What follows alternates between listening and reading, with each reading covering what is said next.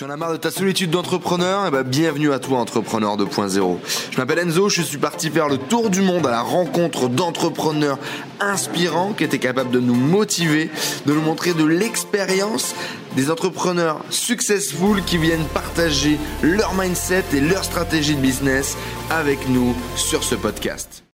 Hello les amis, j'espère que vous avez la patate. Bienvenue dans cette nouvelle vidéo. Je suis aujourd'hui avec l'équipe de LeakWatch. Salut les gars. Salut. Hey, Alors on a Benjamin.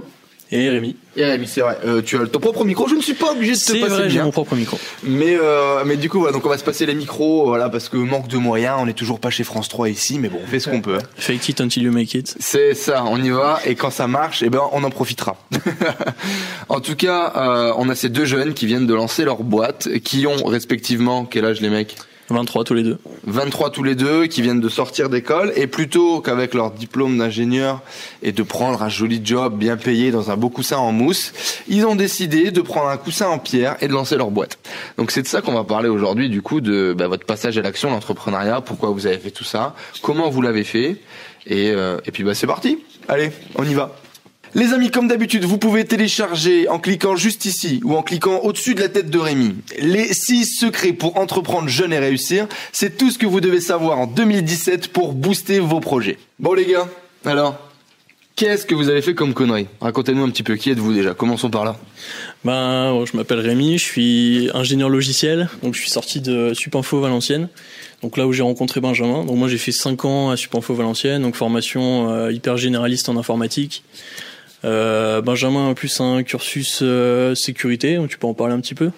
Ouais, donc euh, j'ai fait un DUT informatique tout bêtement euh, en pleine campagne à Maubeuge. Euh, ensuite, j'ai atterri dans une licence en sécurité offensive. Donc euh, c'est une formation plutôt cool où en gros on t'apprend les techniques des hackers pour mieux défendre les entreprises. Euh, suite à ça, il me fallait un master parce que mine de rien aujourd'hui, euh, c'est compliqué de, de réussir dans le modèle habituel sans avoir un master. Et étant donné que j'étais vachement dans le modèle habituel avant, bah voilà, il fallait mon master. Donc j'ai atterri à Supinfo. C'est là où euh, j'ai rencontré Rémi. Et euh, du coup, euh, nous est venue l'idée de d'essayer de faire quelque chose ensemble. C'est ça, ouais. donc on a eu l'occasion de bosser sur euh, plusieurs projets ensemble. On a vu que ça matchait plutôt bien. On travaillait, enfin on avait à peu près les mêmes euh, les mêmes méthodes de travail, les mêmes envies, et puis euh, et puis on s'entendait plutôt bien. Donc euh, on s'est dit bah pourquoi pas, hein. pourquoi pas. Ok, top. Et justement, euh, enfin, j'en vous en ai déjà bassiné des tonnes avec ça, mais une fois de plus, Apple, Microsoft, LeakWatch demain, euh, les mecs, bah, ils se rencontrent à l'école. Et puis, comme l'a dit Rémi, on a l'opportunité de travailler, de monter des projets, euh, de déjà commencer à collaborer, à connaître l'autre. Bah tiens, finalement, on a la même envie. Pourquoi on le ferait pas à deux? Et donc, je vous ai déjà dit des tonnes, mais ouais, les mecs avec qui vous êtes à l'école, bah, il y a de fortes chances que ça puisse devenir vos cofondeurs, vos associés, vos partenaires, ce que vous voulez. Mais les études, les stages, les premiers jobs sont les meilleurs bassins pour créer votre réseau, pour lancer. Voilà, on le dira jamais C'est assez. ça, ouais. En fait, on voit beaucoup de gens qui ont énormément de mal à trouver des co-founders ou des associés parce que ben, c'est c'est pas évident de trouver quelqu'un euh, qu'on connaît pas forcément avec qui on va bosser sur notre boîte. Et là, ben, à l'école, forcément, on a l'occasion de faire des projets ensemble, donc forcément, on voit tout de suite si ça se passe bien ou pas. Quoi. Top, ça me va. Alors, comment et quand vous avez démarré votre aventure entrepreneuriale du coup? Alors en gros, euh, en étant tous les deux à Supinfo, on vivait un peu la même situation, c'est qu'on était tous les deux en contrat pro, ce qui veut dire qu'on travaillait déjà en entreprise euh, tout en étant en études.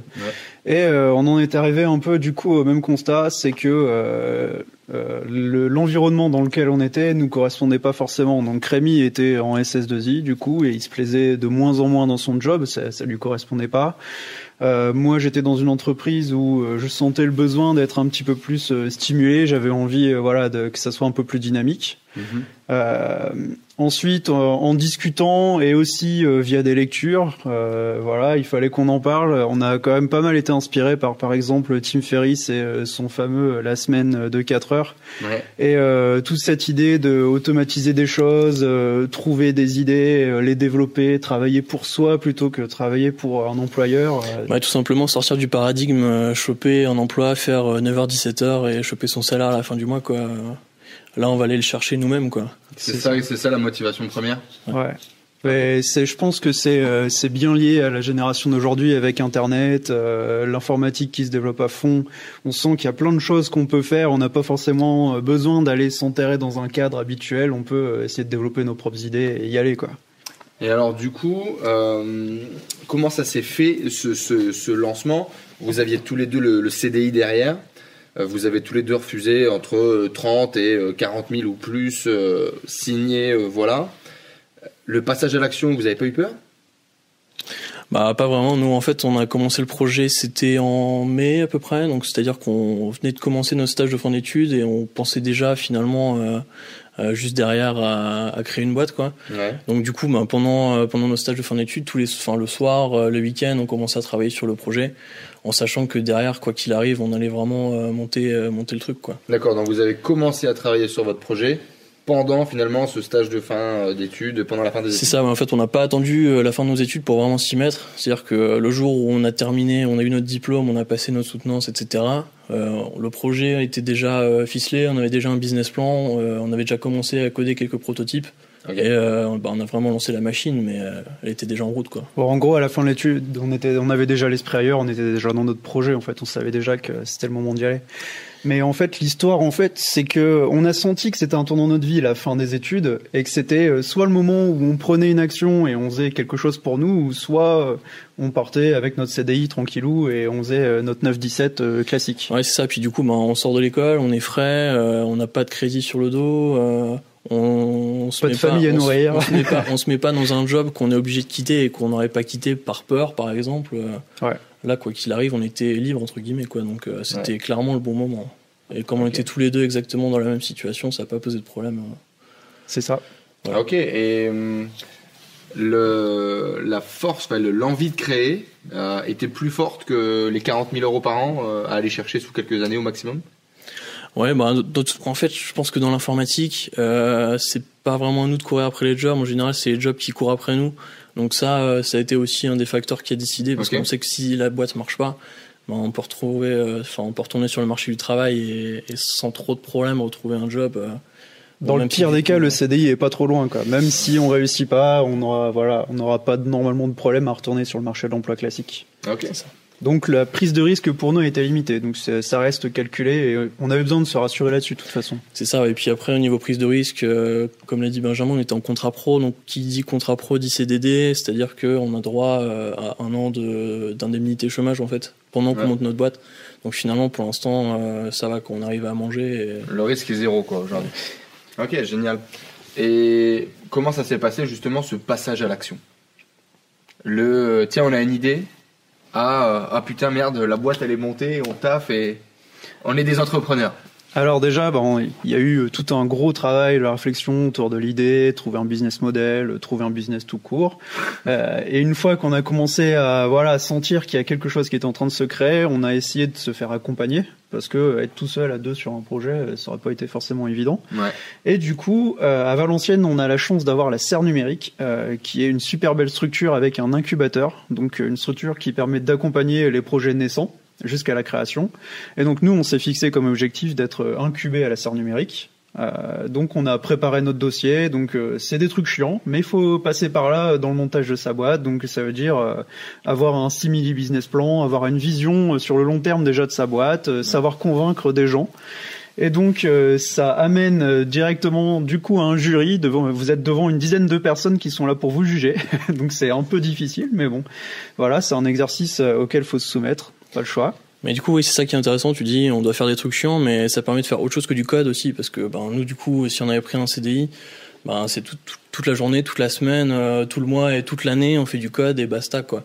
Tandis que là, ben, du coup, on multiplie les casquettes et même si parfois on fait des choses chiantes, ça nous permet de voir d'autres choses, quoi. Ouais développer un peu ce côté commercial, communicant. Euh, c'est ça, oui, parce faire. que bon, bah, faut savoir que nous, on est des geeks, hein, faut dire ce qui est. Donc forcément, tout ce qui est niveau euh, commercial, marketing, euh, etc. Bon, bah, on n'est pas forcément, pas forcément très à l'aise là-dessus, mais finalement, bah, du coup, on se développe et du coup, je pense qu'on gagne confiance en soi aussi petit à petit sur le projet, quoi. Un entrepreneur ça. ne peut pas être que technique. Il doit forcément. Exactement, ouais. C'est-à-dire là, il y a quelques semaines, on était invité à prendre la parole sur scène euh, lors d'un événement d'une un, grande entreprise euh, de la région en informatique. Tu peux le dire, hein vas-y, c'est beau. non, je vais pas, peut-être pas citer. Euh... Comme tu veux. bon, euh, tu montes sur scène, on te tend un micro, il y a 200 personnes, bon bah faut réussir à faire le truc et c'est c'est pas forcément des choses qu'on aurait faites il y a 6 mois, voire même euh, imaginer faire en fait. Exactement. Et pourtant c'est alors quand vous saurez parce que vous allez le trouver un peu en cherchant qui est cette boîte, euh, c'est magnifique quand même. Euh, je pense que cette boîte, euh, la croissance de cette boîte, la réussite, ça nous a tous fait rêver, qui sont un petit peu avec un minimum de connaissances IT, vous connaissez cette boîte. Tu t'aurais imaginé parler dans le cadre de cette boîte, tout est valorisé dans ce cadre-là, c'est top.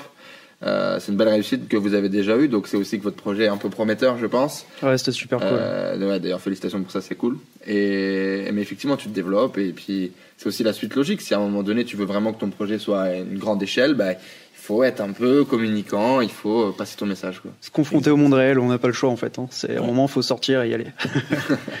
Alors justement, moi j'ai une autre question euh, qui va pouvoir certainement intéresser tous ceux qui nous regardent et, et qui veulent lancer des, des trucs. Euh, comment vous avez choisi l'idée Tout le monde est persuadé que l'idée est essentielle dans la création de business. On sait que non. Maintenant, les trois quarts des gens qui regardent cette vidéo peut-être ne le savent pas encore. Euh, comment vous avez fait vous pour euh, choisir ce que vous alliez faire? Parce que vous saviez que vous vouliez entreprendre Ouais. ensemble parce que ça matchait, parce que vous aviez travaillé ensemble, etc. Vous aviez déjà un petit bout d'idée. Raconte-nous un peu tout ça. Ça, bah en fait, aujourd'hui, il y a beaucoup d'entrepreneurs qui veulent lancer euh, le nouveau réseau social, euh, la, la nouvelle, la nouvelle appli euh, sur le sport, sur un certain domaine. Bon, beaucoup de gens veulent faire la même chose. Et nous, on est vraiment des techos. on adore la tech, on adore coder. bon, même si je disais que effectivement, faut faire Mhm. autre chose, on voulait se pencher sur une solution technique, une solution pointue. Et donc Benjamin a vraiment des, des gros skills en sécurité. Moi, c'est un domaine qui m'a toujours intéressé, même si je suivais de loin, parce que c'est pas forcément euh, ma spécialité, mais Mhm. c'est quelque chose qui m'a toujours branché. Donc euh, le choix de partir sur euh, sur un projet dans la sécu, euh, c'est pas vraiment posé quoi. Et, Donc, euh, vous saviez que vous alliez déjà travailler dans la sécurité informatique. on savait qu'on allait dans ce domaine, ouais. Et puis donc après, euh, Benjamin a eu l'occasion d'avoir pas mal de- d'expérience euh, dans des entreprises euh, du domaine. Ouais. Donc il connaissait euh, les besoins des entreprises, il savait exactement euh, quels étaient les problèmes auxquels elles étaient confrontées. Mhm. Et donc voilà, on en est venu à l'idée de, de l'e-coach. Euh, je pense que tu vas pitcher parce que c'est Bah, en fait, c'est- du hein. coup, euh, je pense que c'est plutôt le bon schéma, c'est qu'on est parti d'un constat, c'est il fallait répondre à un besoin. C'était un truc qui n'existait pas vraiment ou alors qui était difficile pour euh, pour les gens qui ont ce problème. C'est que euh, mince, aujourd'hui les responsables informatiques, bon, ils se débrouillent bien quand c'est le périmètre de l'entreprise. Tant qu'il faut gérer ce qu'il y a dans l'entreprise, c'est facile. Mais alors, euh, savoir tout ce qui est possible de récolter sur l'entreprise sur Internet, bah, Internet, on a vachement de mal à le maîtriser. Et du coup, le taf de l'eQuatch, en fait, c'est euh, on surveille Internet et on va essayer de prévenir nos clients quand ils ont des fuites de données. Donc, euh, ça peut être euh, du mot de passe qui fuite, du développeur qui fait pas trop attention et qui a tendance à pousser un peu trop de choses sur GitHub, dont des identifiants d'accès à votre boîte ou à votre compte AWS pour les techos. Euh, Donc euh, plein de choses comme ça, ou même du document confidentiel qui a rien à faire sur les moteurs de recherche et qui peuvent mettre en péril euh, voilà la santé de l'entreprise. Donc nous on voulait trouver une solution à ça. Bah, globalement, je pense que tu as entendu parler de Panama Papers. Je pense que tout le monde en a entendu parler. Euh, le truc, c'est que Panama Papers, il y en a tous les jours en fait, et ça concerne toutes les entreprises. Le problème, c'est qu'elles sont pas au courant. Et nous, notre objectif, c'est justement de les mettre au courant, quoi, d'aller scanner un petit peu Internet, de trouver un petit peu ce qu'on, ce qu'on, ce qui pourrait les mettre en péril. Et euh, c'est incroyable le nombre de choses qu'on peut trouver sur Google en fait. Donc, euh, donc voilà, nous, on va sur Google et sur plein d'autres plateformes. Euh, là où on pense qu'on peut trouver des, des choses intéressantes et, et voilà. Quoi. Je voudrais juste moi rebondir du coup là là-dessus. Vous avez compris que c'est pas l'idée qui est importante, c'est le besoin, comme vient de le dire Benjamin. Ils sont partis aussi des skills qu'ils avaient. Euh, ils sont partis des choses qui les passionnaient. On parle souvent d'entreprendre dans sa passion, etc. Des tonnes sur cette chaîne, des tonnes sur toutes les chaînes qui ressemblent à, à celle-là. Euh, des domaines qui leur plaisent, des compétences qu'ils ont. Euh, ils vont pas sortir, ils, ils ont pas ouvert une boutique de chouchou, ok? Ils, ils font ce qu'ils aiment, ils font ce qu'ils savent faire, ils font ce qui les intéresse. On comprend un besoin, une problématique parce qu'on a taffé dedans, parce que euh, on a compris qu'il y avait une merdouille sur ce truc-là. Tiens, on n'a pas une idée, mais on a un besoin, on a des skills, on a des compétences. Ah bah merde, ça fait une, ça fait une boîte ça en fait.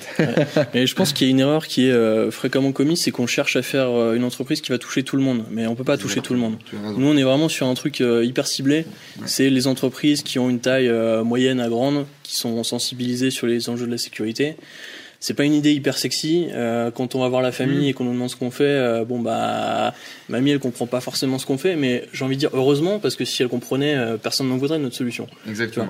Donc donc voilà, globalement, je pense qu'il faut réussir à trouver euh, peut-être pas forcément une niche, pas tout le temps, mais en tout cas comprendre un besoin bien ciblé, bien spécifique, et puis euh, partir là-dessus, quoi. Ouais, je suis tout à fait d'accord avec la niche. Euh, je, ouais, pas de problème. niche, niche, niche, c'est bien mieux. voilà, en tout cas, du coup, le process pour trouver l'idée de business, pour trouver le business, je pense que vous l'avez compris. En tout cas, moi, je l'ai compris, donc logiquement, vous aussi. Euh, et, et, c'est cool, c'est cool. Euh, alors par contre, du coup, ce business-là, il est top. Il vous, il vous ressemble. Il travaille sur des passions. Bon, il y a le problème avec mamie qui comprend pas trop ce qu'on fait, mais ça, aujourd'hui, dès que ça va toucher Internet, euh, mamie, elle va être souvent larguée, donc à la limite, c'est pas très grave. Par contre, il y a un problème de, bah, de, de, vendre un peu son truc. Il y a un problème de trouver un business model. Ça, c'est une question qui va être, qui va être un peu cool. C'est-à-dire qu'aujourd'hui, quand vous avez trouvé cette idée-là, ce besoin-là, euh, il y a un vrai besoin, on va répondre à une solution, on va trouver un programme qui va faire ça. Comment on gagne de l'argent On n'en sait rien. Comment ça s'est passé? tu veux que j'explique ouais. D'accord. Donc euh, toujours dans l'idée d'être euh, très automatique, un peu dans l'esprit de, de Tim Ferriss et compagnie, et d'avoir une solution qui tourne et qui fonctionne euh, pratiquement toute seule. Donc, on fait pas de prestat de service, quoi. C'est ça, on voulait pas se transformer en boîte de prestation de service. Donc euh, l'idée, c'était de réussir à développer une solution qui automatise des choses qu'on pouvait faire manuellement avant, donc euh, typiquement la recherche d'informations, bah, on va automatiser tout un tas de, logiciels de recherche d'informations. C'est ça. Donc pour expliquer un petit peu le process, en fait, au début, on fait tout à la main. On essaie vraiment euh, nous-mêmes. On prend une entreprise type, on va regarder tout ce qu'on peut trouver euh, à la main. On fait plein de recherches Google différentes. On va sur différents sites. on va piocher à droite à gauche. On en fait une, deux, cinq, dix, vingt entreprises. Et petit à petit, on va découvrir des patterns en fait, des choses qu'on fait à chaque fois. Et donc, bah, c'est à ce niveau-là qu'on va venir automatiser pour euh, bah, automatiser l'ensemble, en fait. Et une fois que tu es automatisé, ben, tu peux dire qu'on va créer une plateforme SaaS, du coup. Donc, euh, du software as a service, donc une plateforme en ligne où les entreprises vont s'inscrire, euh, mettre leur CV, payer leur abonnement et avoir accès à notre service. Et donc, à terme, le but, c'est d'avoir tout ça de manière automatisée. Ok. Donc, comment gagner de l'argent? Créer un programme? Dans l'idée, hein, je vous simplifie si vous n'êtes pas du métier créer un programme et on va louer ce programme-là euh, tous les mois aux utilisateurs et ils vont payer en fonction de ce qu'ils vont C'est ça, c'est un système d'abonnement. Ok. Euh, on reviendra un peu sur le système justement de, pricing. Vous avez balancé un peu le truc trop tôt. Euh, on va creuser un peu après justement comment tu, sous quelle forme tu vendais le produit. Mais du coup, donc gagner de l'argent, on va pas faire de la presta, on va faire un produit. rien que ça, pourquoi? Pourquoi pas faire de la prestation de service du coup? C'est une bonne question. euh, c'est très certainement parce qu'on est des techs déjà et que du coup euh, ah, c'est vrai que notre métier consiste euh, basiquement à automatiser des choses. Dans ton programme, c'est pour euh, éviter de faire des tâches à la main. Donc euh, finalement, bah voilà, c'est ça, c'est ce qu'on fait. Déjà, on aime ça. C'est plutôt satisfaisant quand tu arrives à automatiser, oh, 1, 2, 3, automatiser des tâches qui te prenaient vraiment beaucoup de temps manuellement avant. Déjà, il y, y a, cet aspect-là. Petit 1, petit 2, Tim Ferriss. Allez lire Tim Ferriss. la semaine de 4 heures, The 4 Hour Work Week, ça a été, je pense, un des déclics pour nous. Ouais. le fait d'automatiser un maximum son business, même si évidemment ça prend beaucoup d'énergie d'automatiser. Donc, euh, on n'est pas rentier dès le début, hein, clairement. Euh. Euh, et, voilà. Ouais, donc je pense que c'est déjà une bonne réponse. Je pense que c'est surtout déjà ça, ouais. Après, il y a aussi l'esprit. Enfin, pour moi, l'esprit prestation de service, du coup, c'est un peu éloigné de l'esprit qu'on aime, start-up, produit automatisé, produit qui fonctionne bien et qui a pas vraiment d'interaction humaine pour faire fonctionner le, le projet, quoi. Tout à fait d'accord. On crée un produit. Ça me va. C'est cool. Justement, euh, vous parliez avant du coup de la commercialisation de ce produit. Ouais. Euh, il y a plein de, de, de, de systèmes possibles aujourd'hui pour vendre. Vous avez choisi du coup de faire un système abonnement. Ouais. Pourquoi Comment? Ok. Alors euh, déjà, faut savoir qu'on est une plateforme SaaS, comme je l'ai déjà dit, donc euh, ça limite déjà euh, le type de, de, souscription que tu peux faire, enfin de, de paiement que tu fais. Mhm. il faut savoir qu'il y a un modèle qui est très utilisé dans le SaaS, c'est le freemium, c'est-à-dire qu'on a une partie gratuite plus des fonctionnalités en plus si on veut payer. Mhm. Euh, le problème, c'est que nous, on est sur une solution vraiment pointue. On peut pas se permettre de faire du gratos. Enfin, c'est pointu et en plus B2B. Le, la cible, c'est euh, moyenne voire très grosse entreprise. Donc, euh, le freemium pour nous nous semblait pas trop adapté. C'est plutôt une solution du coup qu'on va venir faire payer directement via un abonnement qui est mensuel voire annuel. Ça dépendra le profil de la boîte et ce qu'ils ont envie de faire. C'est en fait au final le business model qui s'applique le mieux à notre cible de marché. Il y a aussi cette réflexion-là de se dire qu'est-ce qui va plaire à nos clients? Exactement, c'est là que je voulais vous amener euh, indirectement, c'est que votre pricing, votre capacité à vendre, comment vous allez amener votre produit, avant tout, c'est votre prospect qui le décide. De une, c'est votre prospect qui va décider ce que vous allez faire dans votre boîte. Et deuxièmement, c'est votre prospect qui va définir un petit peu comment vous allez le facturer, sous quelle forme, etc. Et euh, tu as bien conclu le truc, je pense, où tu vas pas faire du freemium à EDF, gros. Hein, on est d'accord, ça n'a pas de sens. Donc dans l'idée, bah, tu trouves le bon business model qui va aussi répondre à ses habitudes à lui, parce que les moyennes grosses boîtes, ils sont casse-couilles.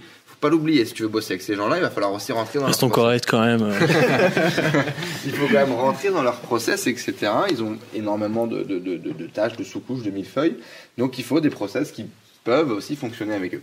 Donc, euh, ok, Cool. Donc la façon de distribuer va aussi dépendre du coup de, votre prospect, c'est à prendre, c'est à prendre en compte. Ok. Du coup, euh, là vous avez créé votre produit, vous êtes en phase encore de finalisation, quelques petits recétages, etc. Euh, comment ça se passe? Comment on lance? C'est quand les premiers clients? Ok. Bah, en général, en, général euh, quand on lance une, une startup, on a un conseil, c'est de développer un MVP, donc Minimum Viable Product. C'est la version la plus euh, restreinte possible du, du produit, le moins de fonctionnalités possible. Par exemple, c'est comme si sur Facebook, on pouvait juste ajouter des amis et poster des statuts, pas de mhm. photos, pas d'événements, etc. La base pour faire tester les clients et voir comment ils réagissent, voir, voir si on touche notre marché en fait. Exactement. Et pour les plus anciens d'entre vous, vous avez connu Facebook avec énormément moins de fonctionnalités c'était mieux, hein, mais ça c'est mon avis. Maintenant, faut aller sur Twitter, les gars. il y avait un peu plus de choses qu'ajouter des amis et poster des statuts, mais effectivement, avant de vouloir faire une usine à gaz, ça aussi que je voulais dire tout à l'heure. Donc, avant de vouloir faire une usine à gaz, euh, faites un MVP, comme l'a dit Rémi. Avant aussi de penser à un business complètement automatisé, apprenez à le faire à la main. Faites quelque chose de façon manuelle et c'est en faisant des répétitions, des itérations successives que vous allez comprendre comment l'automatiser. Ne pensez pas à quelque chose d'automatisé tout de suite vous allez vous planter. C'est ça, ouais. Et donc, euh, un problème, nous, on est sur un truc assez pointu qui nécessite d'avoir euh, quelque chose d'assez abouti, donc on peut pas faire MVP en une semaine comme si on lançait une appli euh, vite fait euh, compliquée. Donc là, forcément, notre prototype a mis un peu plus de temps. Cela dit, euh, super important de mettre un site en ligne, euh, ce qu'on appelle une landing page, qui explique vraiment tout ce que vous faites, et surtout à la fin un call to action avec euh, inscrivez-vous, etc. C'est comme ça qu'on a pu voir que les gens étaient intéressés par notre produit, parce que les gens qui visitaient, on avait à peu près un sur trois qui s'inscrivaient. Donc c'est plutôt pas, c'est plutôt une, belle conversion. Donc, donc voilà, finalement, on voit combien de gens sont intéressés et surtout quel type de personnes sont intéressées. Si c'est des entreprises, c'est plutôt des particuliers, quel, quel pays, enfin voilà. Ok. Et vous avez fait de la com du coup au niveau de, votre produit justement pour faire venir les gens sur les landing pages, pour communiquer autour de votre marque, de votre produit? Alors on a fait très peu de com euh, agressive, j'ai envie de dire. On n'a pas fait de pub, euh, etc. On a créé sur les réseaux sociaux, euh, Facebook, Twitter. Bon, comme on est sur une solution plutôt technique entreprise, c'est plus Twitter. Le Facebook, c'est surtout pour donner des nouvelles. Mhm. Euh, mais du coup, bon, bah, on, on, poste nos actualités, on essaie de poster un petit peu sur euh, différents euh, annuaires qui nous ramènent pas mal de, de trafic qualifié finalement. Ouais. Donc des sites, des gens qui cherchent des solutions de sécurité, ils vont nous trouver dedans, ils vont aller voir. Ça, ça, ça marche plutôt pas mal. Okay. Après, non, c'est vrai qu'on n'a pas fait de pub euh, vraiment. Vous faites du, blogging, par exemple, j'en sais rien. Vous écrivez des articles sur le sujet ou pas du tout? On blogue pas pour l'instant, non, Juste, on fait le minimum. On poste un petit peu sur Twitter, on essaie de se placer. Pour l'instant, c'est le produit. Euh, pour l'instant, on essaie de taffer sur le produit, mais il faut pas oublier euh, le site web, euh, le mettre en ligne, quoi. Parce que si on le met en ligne au moment où on lance le produit, il est trop tard. le temps de faire le référencement, le temps de le faire connaître, etc ben on n'arrive pas enfin il y a un décalage en fait finalement. Le temps mhm. qu'on lance ben, il y a un creux quoi. Alors que là ben, on va lancer le produit euh, il y a euh, plusieurs centaines de personnes qui l'attendent et voilà quoi. Cool. C'est vrai. Très bonne idée. Euh, et du coup le launch de ça comment ça va se passer? Là, vous en êtes où aujourd'hui? Et quand est-ce que ça lance? Quand est-ce que vous êtes millionnaire? Bah alors là, pour l'instant, on est encore en phase de finalisation de la solution. Donc euh, vraiment, on veut que la solution soit très propre au moment de démarrer. Donc on, on t'a vraiment à ce que ça, ça soit très très propre. Euh, donc, euh, il passe énormément de temps à, à, rendre notre application très propre. Il y a une devise qui dit euh, si tu n'as pas honte de ton produit, c'est que tu l'as sorti trop tard. Mais comme je le disais tout à l'heure, on peut pas se permettre de faire de la merde là-dessus, quoi, sur un sujet aussi critique. Donc, euh, on essaie de d'être un petit peu entre les deux, faire quelque chose de bien, mais quand même assez vite. Donc, c'est compliqué, mais on y arrive. Est-ce que vous avez réussi à définir un spectre fonctionnel justement de pas aller trop loin? Est-ce que vous avez déjà une liste de fonctionnalités pour la V2 et que vous les mettez pas justement dans la V1 Vous avez réussi à faire ça? Ouais, c'est ça. on a un peu un log de, de tout ce qu'on voudrait faire et puis des trucs euh, critiques vraiment qu'on veut sortir pour la, la D'accord. Ouais. Bon, ça arrive souvent qu'on se force à pas faire un truc qu'on a envie de faire. C'est important. c'est ça. non, mais c'est arrivé, vous avez arrivé très très souvent. Hein. Vous avez le mindset maintenant, tu le sais, euh, fait mieux que parfait. Et puis, euh, si t'as sorti ta V1 trop tôt, effectivement, va trop. Si t'as sorti ta V1 et que t'en es pas honteux, c'est que tu l'as peut-être sorti trop tard. C'est ça. Percuter le marché tout de suite. Ouais. Donc pour continuer, du coup, là, euh, ensuite, on va viser euh, une ouverture en bêta privée. En gros, on va euh, sélectionner quelques clients types, leur filer sur la solution et leur demander de faire des retours, voir comment ça se passe, comment ils l'utilisent, s'ils sont contents, s'ils trouvent que ça sert à rien. Voilà, c'est le moment de savoir avant d'aller trop loin. Euh, une fois que ça c'est validé, donc on va continuer de développer un petit peu, avoir une V2, continuer, élargir un petit peu la bêta privée. Ensuite, dans un second temps, euh, on pense ouvrir à une bêta publique. Donc là, vraiment fortement élargir le public. Une fois que ça c'est validé et qu'on est certain que notre produit est prêt à affronter le marché, euh, donc on espère d'ici cet été, euh, on va ouvrir au public, commencer à vendre et puis devenir millionnaire. Voilà. Et communication, pub, etc. Par contre à ce moment-là.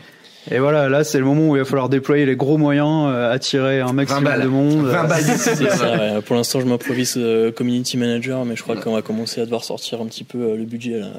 Ok, cool. Il y a une question que je vous ai pas posée qui, qui, qui est essentielle. Euh, comment est-ce que vous avez validé votre idée auprès justement du public avant, parce que je pense que vous l'avez validé avant de développer euh, cette V1 là, enfin cette bêta V1. Ouais. Euh, comment vous avez fait? Bah déjà, comme je disais, on a mis en ligne un site qui a permis de valider le fait que des gens s'inscrivaient et donc étaient intéressés par la solution. Ouais. Après, ben, clairement, Benjamin a vu de l'intérieur que c'était un besoin qui était nécessaire. Euh, on en a parlé à, des gens autour de nous qui nous ont dit bah oui nous clairement on n'a aucune visibilité sur les fuites de données il faut vraiment qu'on ait quelque chose quoi. Sachant que attention les gens autour de nous ça veut pas dire euh, ton petit cousin sur Facebook ou enfin voilà hein, c'est des gens experts du domaine ou qui sont dans le domaine et qui comprennent bien les enjeux. Vous avez été chercher des responsables informatiques ouais, qui ça, quand, quand on dit autour de nous euh, c'est des gens qui sont venus nous voir sur LinkedIn ou qu'on a été voir et qui on a parlé enfin c'est pas forcément des gens qu'on connaissait à la base quoi. D'accord donc, donc vous avez vu un petit peu prospection sur LinkedIn des, des décideurs potentiels ou des, des, gens qui seraient intéressés directement par la solution finale. Ils sont allés voir leur marché. Quoi. LinkedIn, ça marche plutôt pas mal. Hein. Au final, tu te retrouves assez proche de gens que tu aurais eu du mal à approcher par un mailing. Ouais, c'est ça. surtout sur le B2B, en fait, c'est super important. Et ouais, du coup, tu peux carrément attaquer des, des responsables, euh, des responsables. Info, euh, comme sur Twitter, mais euh, plus pro là, du plus coup. pro du coup, ouais, c'est ça. Une approche un peu différente. Ouais, ouais voilà. Tu vas pas le POC. C'est ça. Euh, ok, c'est génial les gars. Bah écoutez, euh, top, top, top. Est-ce que vous auriez, du coup, vous avez parlé de bouquins, vous avez parlé de Tim Ferriss, tout ça. Est-ce que vous avez une ressource chacun peut-être à donner euh, à nos jeunes start ou jeunes entrepreneurs qui nous regardent et, qui veulent euh, qui veulent se lancer? Bah comme je disais tout à l'heure, on a été pas mal inspiré par Tim Ferriss, la semaine de 4 heures. Donc ça, je pense, que ça a été le, un petit peu le, le déclic, quoi. Ouais. Et après, pour vraiment monter, ce, monter sa boîte, voir un petit peu le process, The Lean Startup, c'est hyper important. Euh, ben justement, ça permet d'expliquer un peu les erreurs à ne pas faire, euh, comment aller chercher son marché et valider que l'idée euh, est intéressante et pas faire un truc dont tout le monde se fout. Ce qui est euh, la raison d'échec de, de, la moitié des startups, si ce n'est plus. Quoi. Mhm. Et, euh... et moi, je vais rajouter les vidéos de The Family. Ouais, c'est ça, ouais. Et là, ça, c'est hyper important. Euh, Faites-vous toutes les vidéos d'Oussama et vous allez apprendre pas mal de choses. Et nous, ça nous a fait vachement de bien au début et je pense que ça nous a évité pas mal d'erreurs, en fait. Et comme il dit souvent, est-ce qu'on peut apprendre à être entrepreneur? On sait pas. Par contre, on peut apprendre à ne pas faire les erreurs que tout le monde fait, en fait. Et c'est ça le plus important. J'aime beaucoup le mindset. Justement, vous vous voyez entrepreneur avant? Euh, c'est les startups, c'est toujours un domaine qui nous a beaucoup euh, intéressé. Enfin moi, euh, j'écoutais pas mal de podcasts à l'époque et j'écoutais euh, Niptech qui parle beaucoup des, des startups. Donc là, c'est beaucoup les startups aux États-Unis qui ont levé, etc. Successful à mort. Enfin les voilà, licornes dont on n'entend plus parler trois, trois semaines après parce qu'ils ont levé, ensuite ils ont fermé. Mais enfin, c'est ça fait depuis que j'ai commencé mes études en informatique, moi, ça m'a toujours branché de, de, monter une boîte. Après, est-ce que je me voyais le faire réellement? Euh, Sitôt. Si j'avais pas trouvé euh, quelqu'un avec qui le faire, je pense que je l'aurais peut-être pas fait tout de suite. Ouais. Ouais. Okay. Ou pouvoir pas du tout du coup parce que après. Euh, je pense que la rencontre a joué énormément quand même. Ouais, ouais c'est ça. On s'est un peu euh, carré tous les deux. Euh. on s'est carré. Il y en a un qui a fait le tank et l'autre. ok, euh, cool, cool, cool. Euh, où est-ce qu'on peut vous retrouver du coup les gars si on veut suivre un petit peu votre produit, votre actualité, comment ça marche? Alors notre site c'est leak.watch Ouais, qu'on le Très voit facile. Peut-être qu'on le voit. Ah, peut-être qu'on le voit. Coupé. Dommage. Mais euh, tu peux montrer ton t-shirt comme ça. Ouais. voilà, leak, leak.watch. Donc c'est les, les, nouvelles, les, les, nouvelles expansions, euh, fuites. Donc en gros c'est surveillance des fuites, hein, littéralement. Euh, nous on est très pragmatique. Hein, euh. Donc euh, voilà, sur euh, Facebook, LeakWatch et sur euh, Twitter, leak.watch, parce que LeakWatch est squatté par un mec qui a créé un compte en 2010 et qui a un follower. Grosse rage, ça rage qui est là, là, qui a pas le LeakWatch dispo. Et voilà. Et de toute façon, on est facilement accessible sur Twitter, n'hésitez pas. Ok, génial. Bah, si vous avez des questions, les amis, euh, pour, euh, pour ces deux jeunes gens euh, qui ont entrepris finalement sans trop savoir où ils allaient et finalement en sachant quand même, mais écoutez, vous pouvez les laisser en commentaire juste en dessous, vous pouvez les contacter sur Twitter. Vous pouvez vous abonner à cette chaîne également si vous voulez plus d'interviews de jeunes entrepreneurs comme ça. Si ça vous a botté, laissez un petit pouce bleu, la vérité. et puis, bah, on vous souhaite toute la réussite possible, les gars. Trouvez bien votre marché, cassez tout et puis plein de users. Merci. merci à toi. À tantôt. Ciao les amis. Salut. Merci à tous d'avoir suivi ce podcast. J'espère que vous passez un agréable moment avec les entrepreneurs 2.0. J'espère que cette interview vous a inspiré. N'hésitez pas à nous laisser un avis sur iTunes. Cela nous aide vraiment à partager le message, à faire grossir la communauté d'entrepreneurs 2.0 et à aller chercher tout le temps de plus en plus de gros entrepreneurs avec des histoires extraordinaires à partager pour vous inspirer au quotidien. N'hésitez pas à laisser également vos messages sur le groupe Facebook Les Entrepreneurs 2.0, vos questions, vos partages, vos histoires, cela nourrit toute la communauté. Je vous remercie encore, je vous dis à très vite. Ciao ciao